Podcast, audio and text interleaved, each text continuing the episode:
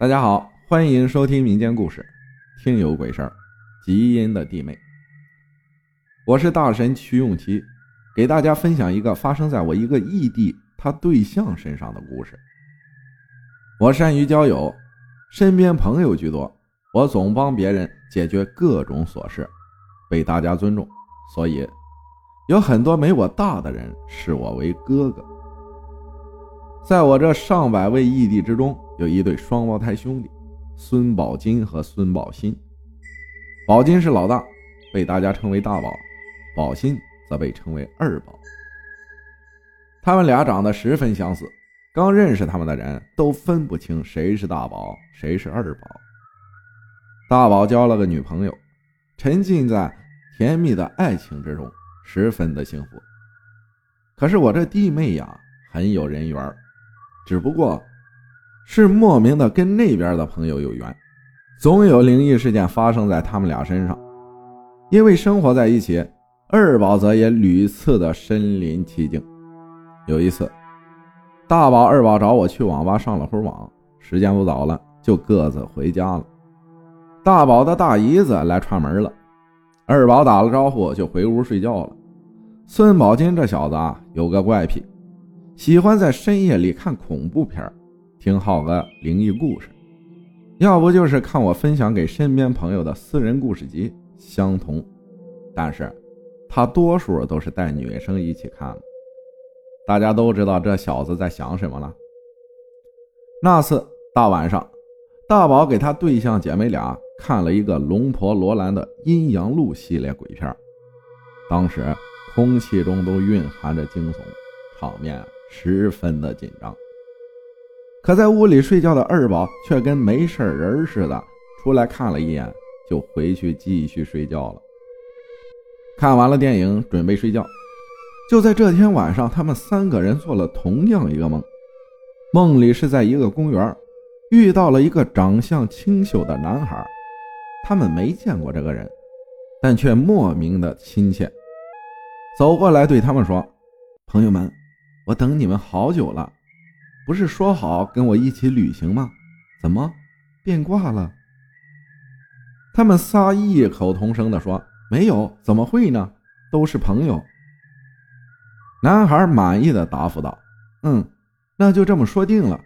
明天早上六点，我们在工贸学校门口交通岗路边的长凳集合。”说完，转身扬长而去。他们三个人同时惊醒，因为。一起坐了起来，都很好奇原因，就互相问了问原因。结果梦里发生的事儿一模一样，让他们觉得又奇怪又吓人。因为心里对着未知事物的种种猜测，使自己忐忑不安。二宝知道这件事之后啊，虽然他没有做同样的梦，可他也十分的紧张，对此事也是十分的不解。到了第二天，因为他们从没有过这种情况，也为了让心里有底，就真的去了梦里那男孩指定的地点等候。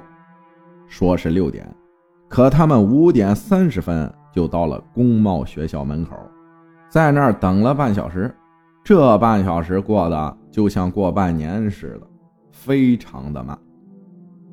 就在六点十分，从东向西驶来一排送殡的车队。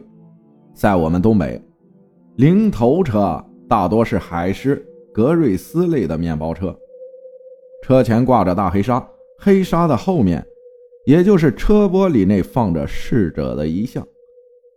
他们几个看到这一幕，被惊得语无伦次啊！照片上的人跟他们梦里见到的那个男孩一模一样，因此他们更加认定了他们做的梦一模一样。吓得直接向家里跑去，一个月时间晚上都没敢出门。一个月后，大宝和他对象一起跟他对象的哥哥和闺蜜吃饭，吃完了饭已经是午夜十一点了，往家走，在过马路的时候，我这弟妹吓得浑身直颤抖，对大宝他们说：“对，对面有个披头散发、满脸是血、穿一身白衣服的女人。”可他们看了看周围，什么也没有，都说他看错了，看花眼了，就继续往前走。可他却被吓得迈不开腿了。这时来了一辆车，虽然开得很慢，但到了跟前还是把他刮倒在了地上。好在没什么大伤。在医院住了三天就出院了，没什么事出院当天，大宝、二宝跟着他一起去他爸爸的厂子见他的爸爸。也就是大宝未来的岳父。到了晚上，宿舍每屋有两张单人床，屋子小，两床中间有个空，门就在床头那边。他们情侣俩人啊，住一个房间，二宝自己住一个房间。小情侣有说不完的话，唠到半夜才睡，是一人一床分开睡的。可睡着睡着，弟妹就叫醒了大宝，大宝还沉浸在。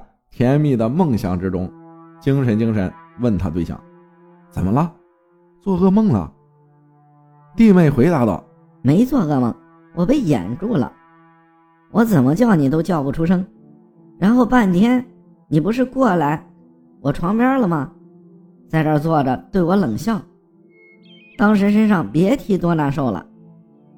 实在没办法，就想起了神哥教给我的办法，心中虔诚默念三遍。”南无阿弥陀佛，念完就好了。眼住就是一动不动，说不出话来，俗称鬼压床。大宝听完之后说：“亲爱的，别多想了，没什么的，就是你太累了，太紧张，以后要多锻炼身体哦，快睡吧。”这样他对象才安心睡着。但是大宝心里知道。他一直在睡觉，根本就没去过他的床边。三天两天就会遇到这些怪事他们都已经习惯了。这个就是我这个弟妹的故事，一切皆有因果。愿大家身体健康，生活幸福，家和万事兴。再次感谢曲永琪分享的故事啊！谢谢大家的收听，我是阿浩，咱们下期再见。